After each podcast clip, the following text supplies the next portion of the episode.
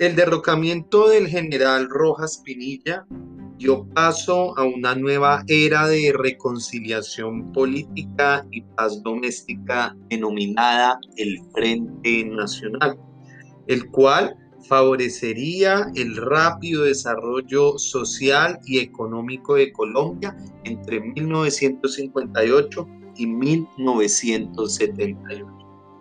Estos objetivos se lograron en gran medida, aunque a juzgar por los resultados, cuanto más progreso se conseguía en una área, más problemas se evidenciaban en otras. Las fuerzas que terminaron con la dictadura permanecieron unidas con tal éxito que la política colombiana llegó a ser casi aburrida.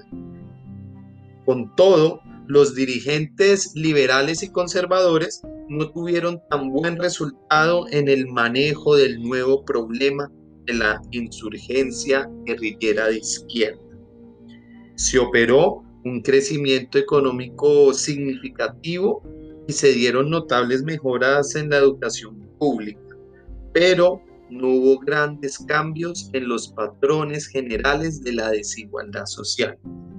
Mientras tanto, los avances en los transportes y la infraestructura de las comunicaciones, lo mismo que el desarrollo de los medios de comunicación masivos, sirvieron para reducir las diferencias entre las regiones e hicieron más fácil ignorar los problemas todavía no resueltos.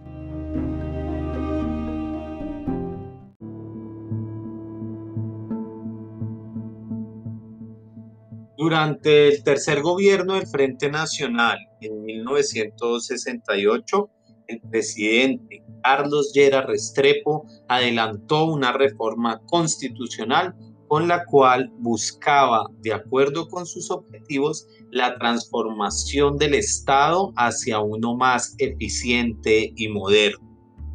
Como toda reforma, contenía algunos puntos que generaron gran controversia en el país y desataron álgidas protestas de estudiantes y trabajadores. Fueron varias las contradicciones que se dieron entre el Ejecutivo con los estudiantes y los trabajadores. Esta reforma político incluía, por ejemplo, el privilegio de conformación de sindicatos patronales mientras atacaba y perseguía a las organizaciones sindicales libres, limitaba la protesta y prohibía la huelga especialmente en las empresas estatales de servicios públicos. Limitaba las huelgas de empresas privadas a un periodo de duración máxima de 43 días.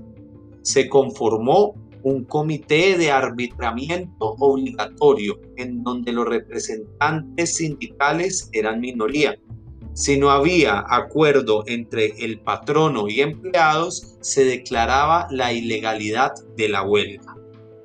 Se aprobaron leyes de ajuste fiscal que buscaban racionalizar el gasto público para evitar despilfarros, pero la mayoría de las medidas aumentaban a disminuir el gasto en inversión social, restando dinero a la salud, a la educación y a la vivienda.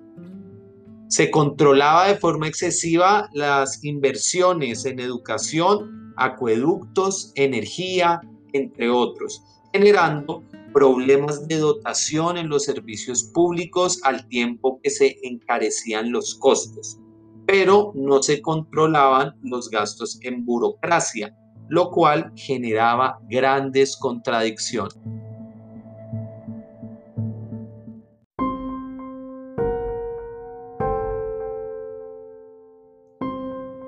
En esta reglamentación se impusieron tantas condiciones y requisitos que la mayoría de las huelgas que se presentaron en los 20 años posteriores fueron declaradas ilegales.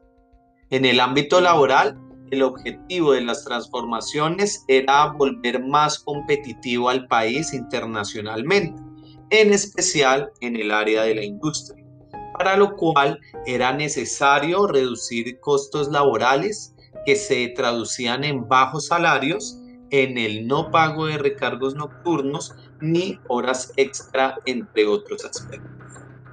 Este era el objetivo de limitar y condicionar la fundación de organizaciones sindicales, que nadie se opusiera a la disminución de los salarios ni a los atropellos de los patronos. Los resultados pronto saldrían a la vista.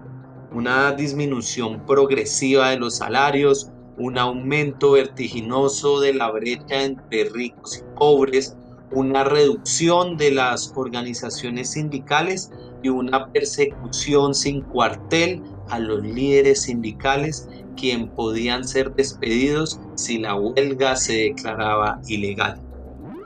Entre las reformas también se encontraban proyectos de mayor centralización del país, lo que hacía más lenta la inversión en municipios y departamentos, aumentando la pobreza, el abandono en las regiones más apartadas.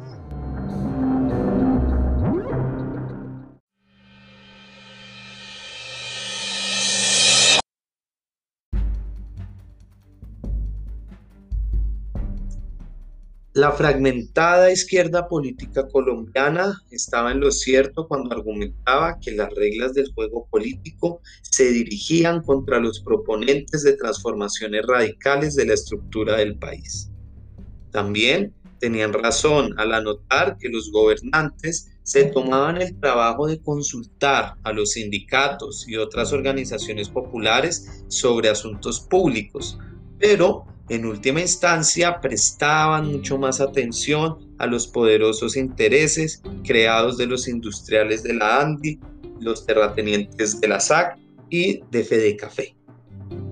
Al concluir que la protesta pacífica no valía la pena, los grupos de izquierda política radical no entendieron que la violencia tampoco sería más efectiva a largo plazo que el lento y duro trabajo de movilización de la opinión pública hacia la competencia legal dentro del sistema. Es así que la izquierda revolucionaria logra establecerse en una serie de zonas rurales, en su mayoría aisladas, aunque de enorme extensión, en las que el control estaba en manos de diferentes organizaciones guerrilleras o al menos éstas impedían que el Estado estableciera allí su autoridad.